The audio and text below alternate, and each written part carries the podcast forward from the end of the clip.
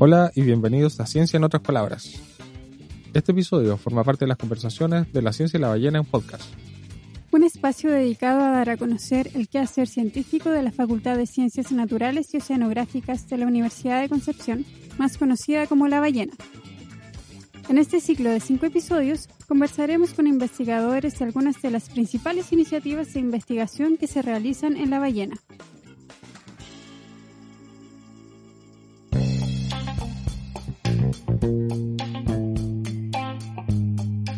Comenzaremos este pequeño ciclo de conversaciones hablando sobre, los, sobre el valor de las estaciones biológicas, tomando como ejemplo las experiencias de la Reserva de Hualpén y el Parque Catarapi. Para esto contamos hoy con la compañía de dos profesores del Departamento de Botánica de la Facultad de Ciencias Naturales de La Ballena, la doctora Ángela Sierra y el doctor Alfredo Saldaña. Bienvenidos, ¿cómo están? Hola, muchas gracias por la invitación. Un gusto estar aquí. Hola, Celine y Daniela. Igual, muchas gracias por la invitación. Un gusto estar con ustedes también para, esta, para este podcast.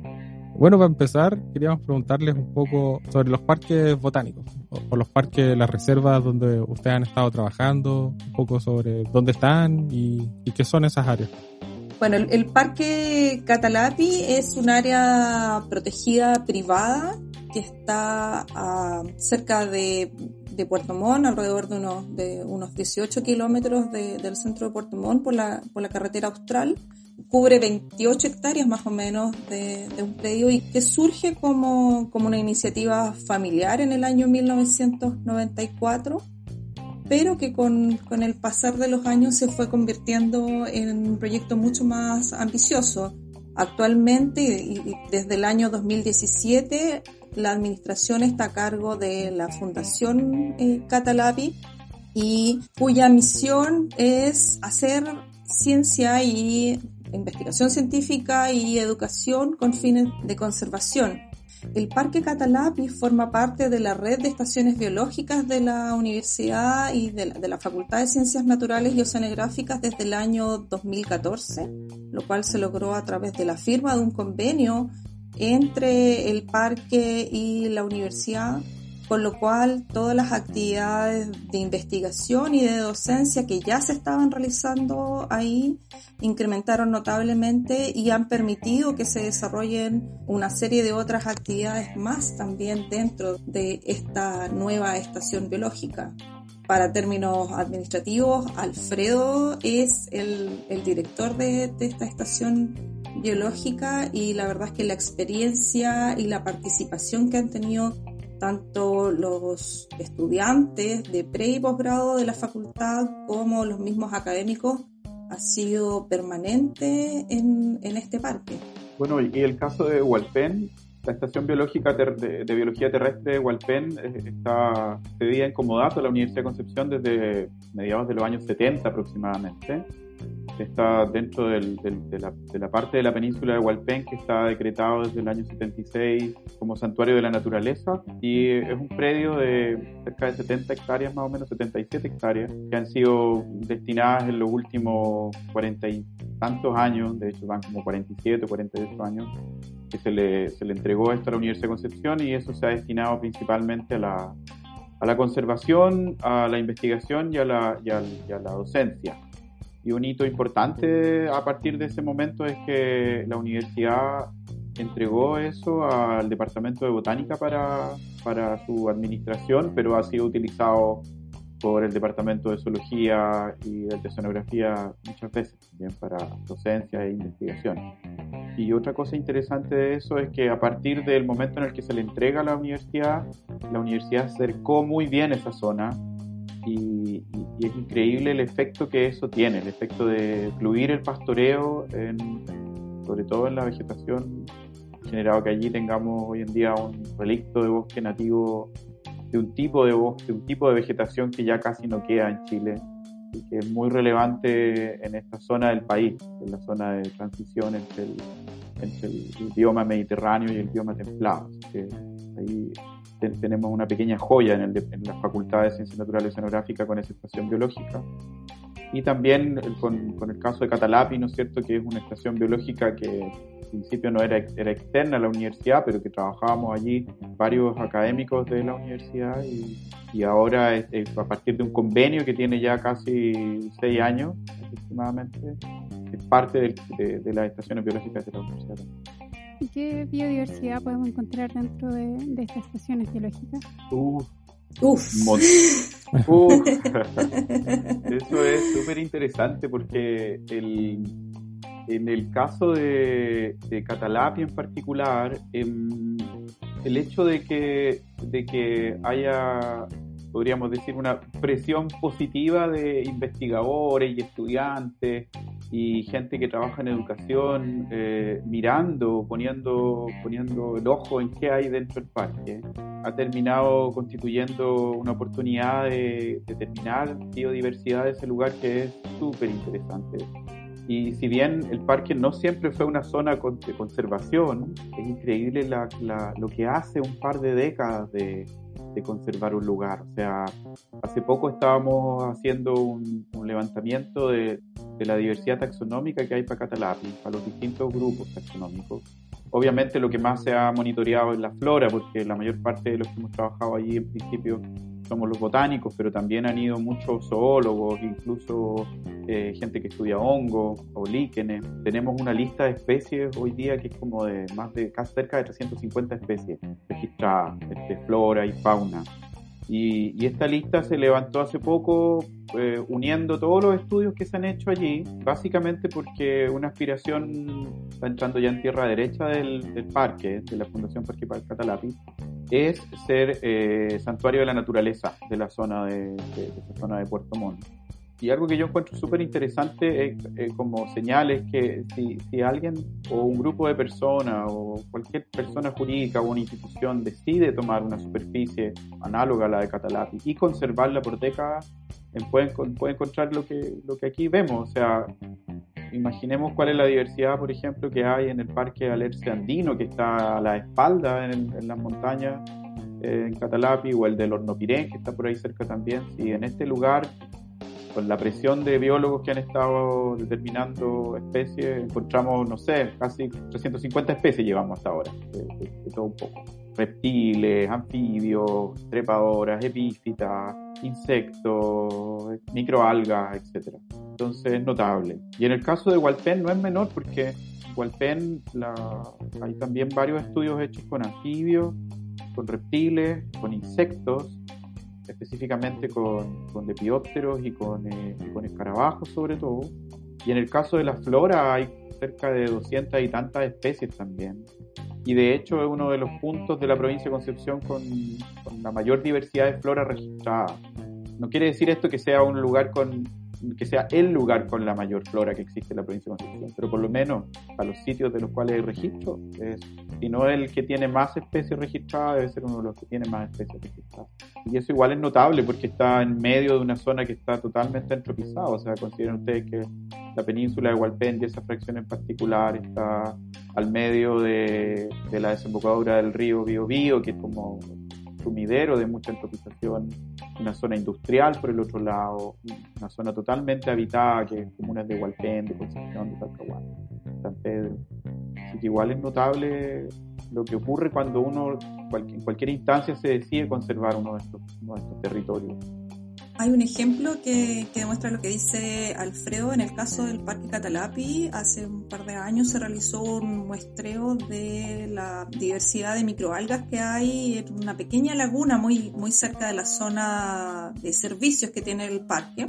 Y del registro encontrado, casi un 30% de, de lo que allí se encontró eran nuevos registros de microalgas para, para Chile. Entonces, eso muestra que con un poco de, cuidado y con, un poco de, empeño se puede hacer un buen levantamiento de, información y se pueden encontrar realmente puntos muy importantes de biodiversidad y que potencialmente pueden ser conservados. Y bueno, el parque tiene, tiene uno de, de esos méritos porque hasta hace algunos años atrás para un privado era muy difícil destinar sus terrenos a conservación sin perder dominio sobre, sobre ellos. Y en particular Elisa, Elisa Corcuera, que es la, hija de, esta familia que, partió con, con, este proyecto, fue una de las impulsoras de sacar adelante un,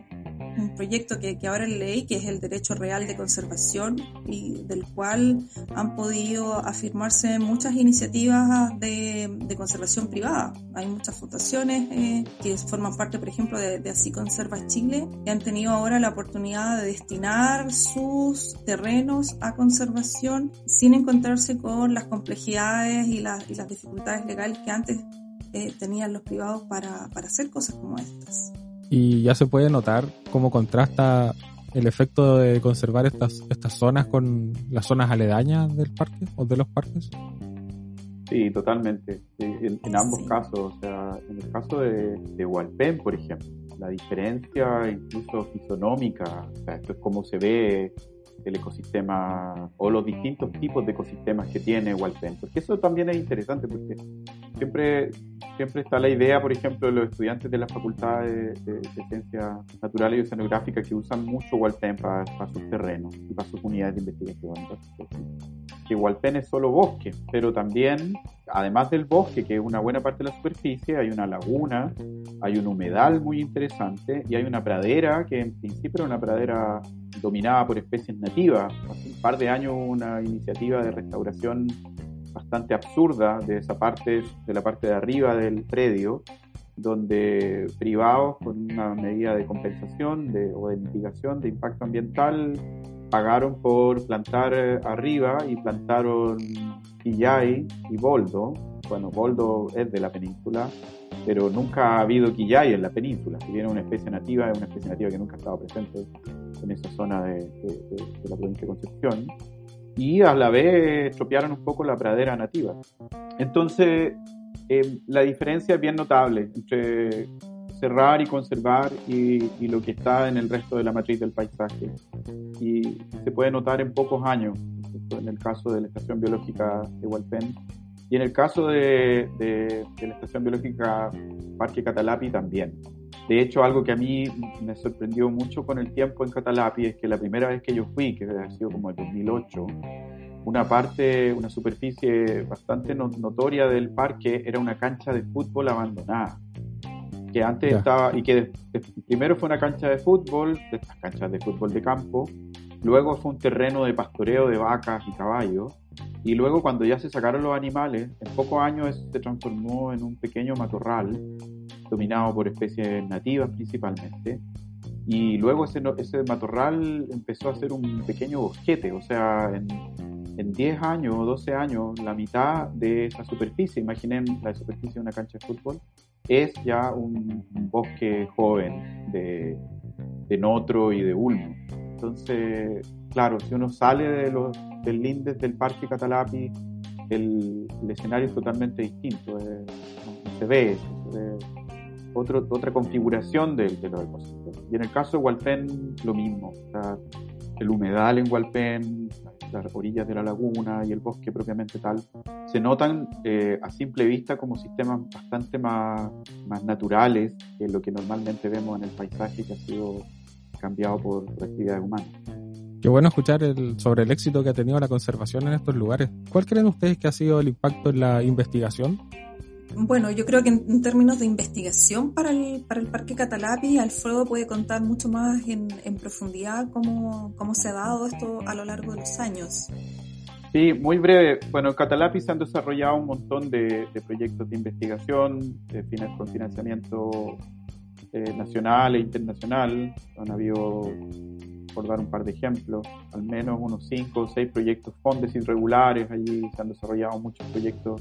eh, de postdoctorado, allí también han habido algunos proyectos de iniciación. Él sí que ha sido muy activo en términos de, de investigación, se han desarrollado varias tesis de pre y posgrado allí. Y algo que es bien notable es que desde, desde hace varios años ya, yo diría que más o menos casi 10 años, un poco más, se ha venido ininterrumpidamente desarrollando un coloquio internacional en ecofisiología vegetal que a nivel global yo diría que es como muy top. O sea, es como, así como existen estos hoteles boutique, así como súper exclusivos, eh, Catalapi tiene estas reuniones de ecofisiólogos vegetales que son así boutique, muy exclusivas, donde año tras año han estado viniendo colegas que trabajan en esta línea de investigación que son que son los primera línea a nivel mundial, o sea, no sé, por dar un par de nombres, Christian Kerner, que es un colega austriaco que estudia balances de carbono a nivel global, cosas de ese tipo, y, en Jaume Flexa, un fisiólogo español que es una de las personas que más sabe sobre fotosíntesis en el mundo. Entonces, en investigación ha sido muy productivo el parque. De hecho, hace un tiempo atrás me tocó hacer una presentación en la facultad y el, la tasa de publicación de estudios hechos en el parque hasta hace 2, 3 años atrás era de aproximadamente 3,5, 4 papers al año hechos en paperísticos. A lo mejor eso ha bajado un poquito, pero si lo multiplican por 10, por 12 años, por 13 años, el número de papers hechos de estudios en Catalapis es bastante alto. Y en el caso de Walpen, bueno, a lo mejor Walpen tiene mucho más tiempo en manos de la universidad, podríamos decir. Eh, y eso hace que acumulativamente también haya una buena cantidad de, sobre todo de tesis o, seminarios de títulos que se han desarrollado ahí, tesis de pregrado y de posgrado. Y en productividad de paper yo creo que, y proyectos que, que, se hayan publicado y desarrollado ahí un poquito menos. ¿ah? Lo cual hay que verlo como una oportunidad también, o sea, hay ahí un sitio que ofrece muchas oportunidades y proyecciones de investigación. A lo mejor ha sido menos, pero, pero no por eso no se deja de notar. yo creo que todavía hay que sacarle mucho más provecho a la estación biológica o al PEN. La diferencia es que el volumen de científicos que ha estado yendo a Catalapi es mucho mayor que la cantidad de gente que trabaja todo el tiempo en la estación biológica o al PEN es una paradoja porque al, mismo tiempo estaba a 15 minutos de la Universidad de Concepción en auto. pero bueno, es una invitación más que una invitación y un desafío en el fondo. Sí, yo creo que también hay que agregar que sobre, sobre tampoco ha habido un trabajo constante de promoción de, de hacer esa, esa investigación como, como otras actividades y más bien ha resultado ser el sitio de trabajo de algunos grupos o, o, de algunos laboratorios. Por lo tanto, si bien lleva mucho tiempo en manos de la universidad, el tiempo efectivo en que se ha promovido la investigación y el trabajo dentro de la estación ha sido muchísimo menor y por lo tanto, tal como dice Alfredo, ahí está el desafío que tenemos de aquí para adelante con, la Estación Biológica de Huelpen. Es bueno ver cómo la conservación de un lugar otorga la posibilidad de realizar múltiples investigaciones científicas enfocándose ya sea en la biodiversidad o en los ecosistemas nativos que allí se encuentran. Además de esta arista que ya conversamos sobre conservación y ahora investigación, también tengo entendido que realizan actividades con la comunidad no científica sobre educación ambiental. ¿Nos pueden contar más sobre esto y cómo la gente puede acceder a estas actividades? Bueno, en el caso del, del Parque Catalapi, es conocido y, reconocido como un centro de educación ambiental muy importante, no solo a nivel nacional, sino que a, nivel eh, regional y latinoamericano. Anita Fliegengard, que es la la subdirectora de, la fundación y el, corazón de la educación ambiental del, del, parque, tiene más de 40 años de experiencia en educación ambiental y desde hace muchos años que trabaja en el tema. En el parque los talleres como tal comenzaron en el año 2010 con, con, un taller que es para la formación de facilitadores en educación ambiental al aire libre, es decir, usando la naturaleza como el, el laboratorio de, de, de aprendizaje y de, y de, cambio de conducta de las personas. Y, y esos talleres no han cesado hasta hasta ahora, 2020, que están suspendidos todos los talleres por, por orden superior. Y, este taller, por ejemplo, tiene, tiene varias versiones durante, durante el año. Y por supuesto, inicialmente hubo una promoción de, de estos talleres, pero la, la, publicidad y la llegada que tienen estos talleres se logra de, de, boca en boca. Las personas que han participado en estos talleres son los encargados de, de promocionarlos y todos los años tenemos cupos completos en los distintos, en los distintos talleres. Y una de las cosas potentes que uno ve en estos talleres es la, la diversidad de personas que lo toman, porque por un lado tienen profesores, tienen estudiantes, y cuando me refiero a estudiantes me refiero a estudiantes universitarios de carreras súper variadas, o sea, tienen biólogos, tienen ingenieros, tienen arquitectos, hay jefes de, de dirección de administración municipal, guías turísticos, no sé, guardaparques. Por lo tanto, hay un interés transversal por participar y, aprender sobre, sobre educación ambiental. Para darles un ejemplo, este año habían nueve, nueve cursos publicitados en, en, el calendario y que van desde miradas súper distintas como mostrar la diversidad. Hay un, una subsección de cursos que son para todos, así como ornitología para todos, ecología del bosque para todos, plantas medicinales para todos, y que la idea es justamente acercar a, la comunidad a estos temas que a veces parecen más propios de la comunidad científica, pero que están muy lejos de, de serlo. Y bueno, paralelamente el parque trabaja con programas de visitas de escolares, por ejemplo, sobre todo de la zona de Puerto Montt, que van a realizar parte de sus unidades, eh, revisan sus contenidos curriculares dentro del parque, que pueden ser de lenguaje, de matemáticas, no necesariamente de, de ciencias naturales. Y también hay algunos programas especiales para profesores ya en ejercicio, como también en, en preparación. Entonces, desde ese punto de vista, Catalapi es eh, un semillero de buenas personas para, para este mundo. Y eso lo, lo han entendido también dentro de, de, la facultad, porque ya hace un par de años, y, y que Alfredo les puede contar más, que, que la Facultad eh, de Ciencias Naturales y Oceanográficas beca a sus estudiantes para participar de los distintos talleres que ofrece el Parque Catalapi. Sí, el, como bien dice Ángela, en el, a partir del, de la firma del convenio de la universidad con el parque, la Facultad de Ciencias Naturales decidió anualmente entregar seis becas para cubrir el costo de la participación de estudiantes en distintos talleres de, de Catalapi, que son este tipo de talleres de, más, más bien basados en, en educación ambiental y en el uso de conocimiento científico en, en ámbitos más, menos académicos y más de, extensión o de, o de vinculación con, con, el medio. Y ha resultado súper interesante. De hecho, muchos ex alumnos de la facultad han seguido dedicándose a, eso y, han hecho como de eso una fuente alternativa o una opción laboral también. Y además, algo que ha sido muy entretenido de esto es que los estudiantes de, pregrado que han ido a los talleres de educación ambiental en el Parque Catalapi han devuelto también la mano en la facultad, por ejemplo, ayudando en la bienvenida de los alumnos de primer año cada año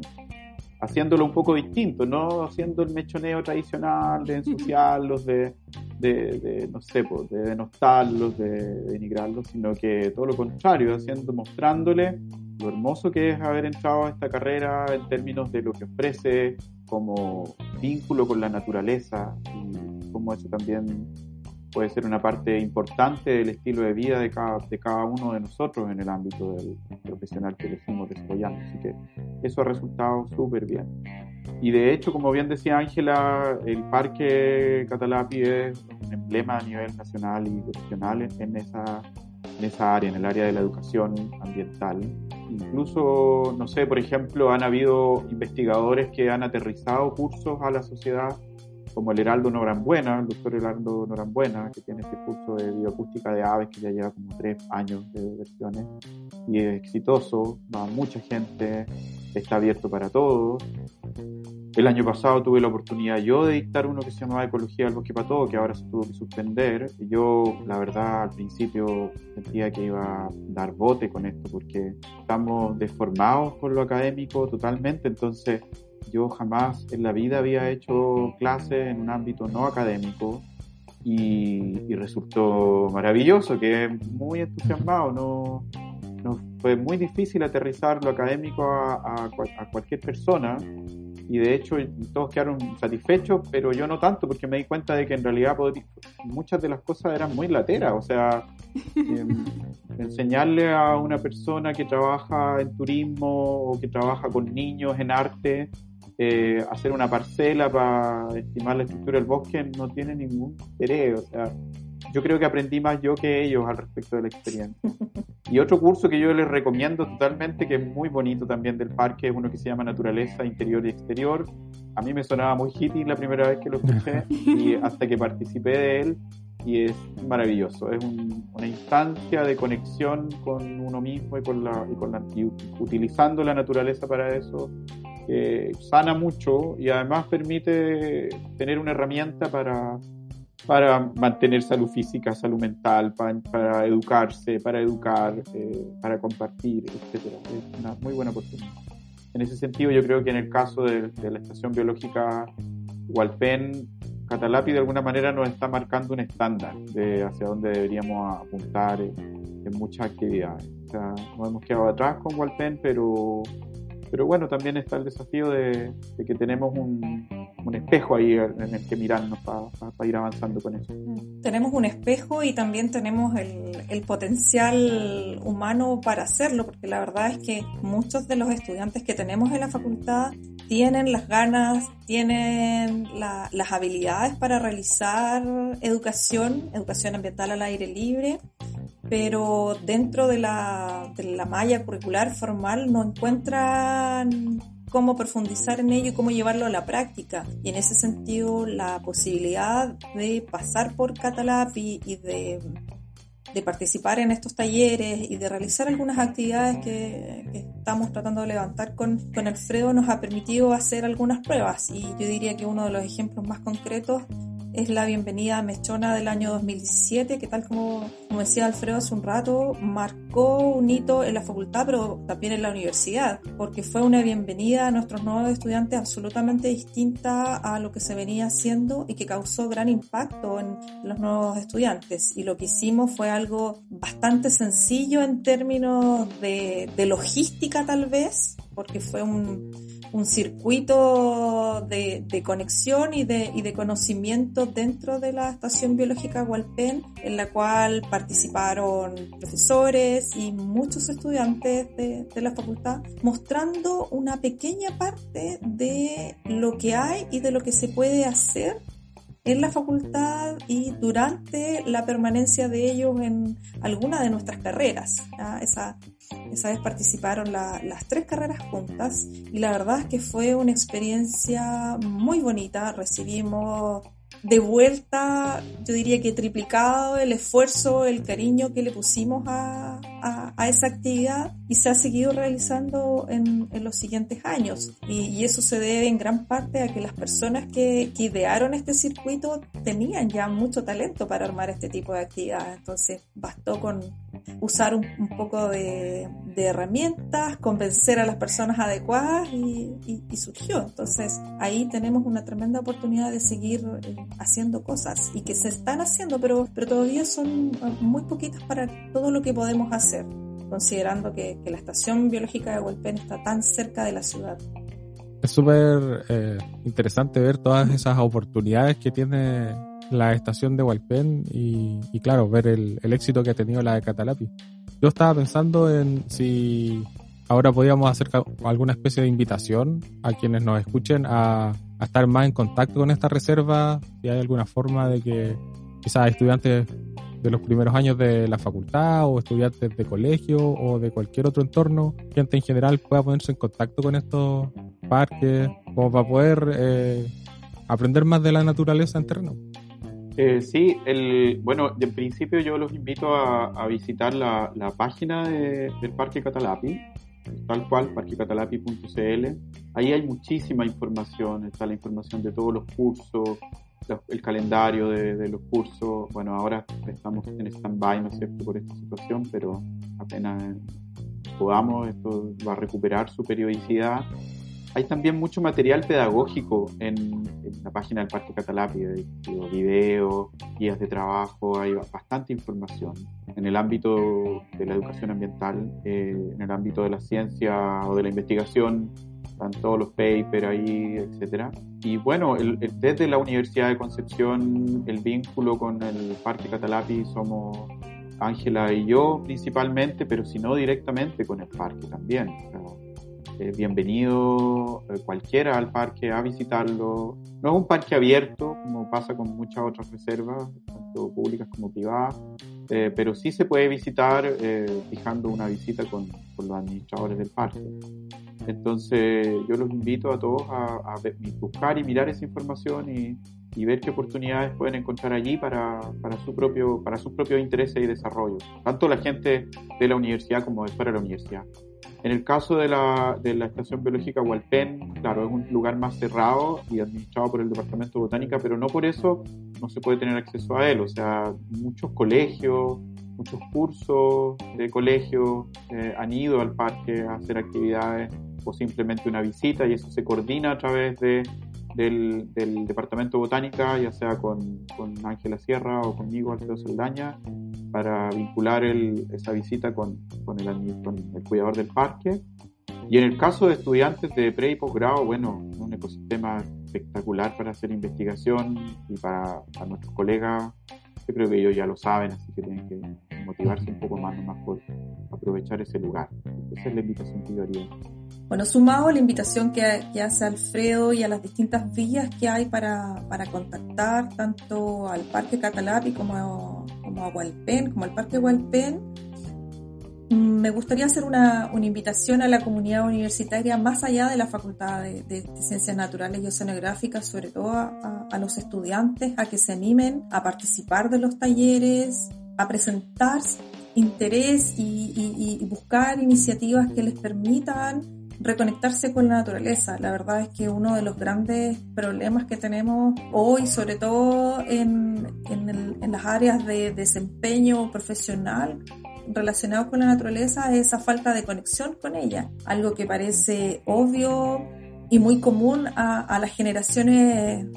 de la, de la mía y tal, y tal vez más antiguas, es algo que se ha ido perdiendo sistemáticamente con los años y si no existe esta conexión real con la naturaleza es muy difícil que quienes trabajamos con ella logremos los objetivos de aprendizaje que, que buscamos. Y esto aplica tanto para un profesor de ciencias naturales o aplica para un ingeniero en conservación o para un agrónomo o para quien sea. Y también la invitación a aquellos de otras áreas para, para también hacer los puentes con, con la naturaleza, porque la verdad es que la comunicación y la forma de enseñar los fenómenos naturales tiene muchos lenguajes y ahí es como la ciencia, es la manera en que nosotros, con, Alfredo a lo mejor la, trabajamos de manera más, más permanente, pero también el arte, la música son fundamentales para poder transmitir y, reconectarse con la naturaleza. Así que la, invitación es a que nos contacten y que conozcan más de ambos proyectos de, de estas dos estaciones biológicas. Bueno, ya saben, las invitaciones están hechas. En la descripción del episodio dejaremos más información sobre los parques para que puedan conectarse con la naturaleza y conozcan más sobre la biodiversidad presente en estas estaciones biológicas.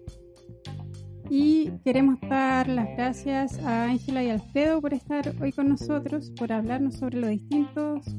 objetivos que tienen estas estaciones biológicas, ya sea tanto en investigación, en la formación de nuevos científicos,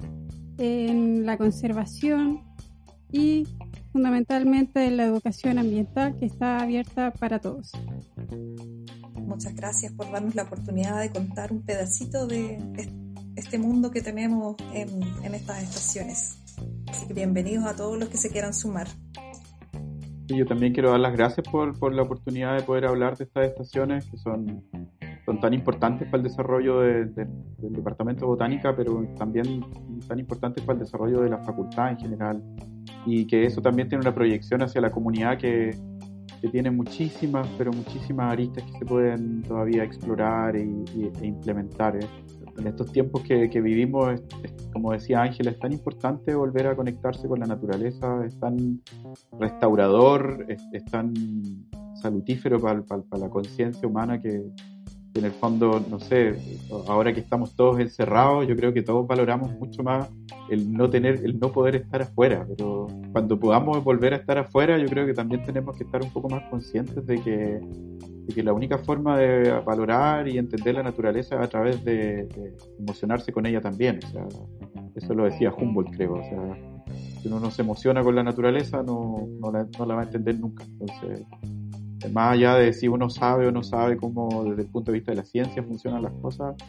capaz que eso no es tan importante al común de las personas, simplemente estar allí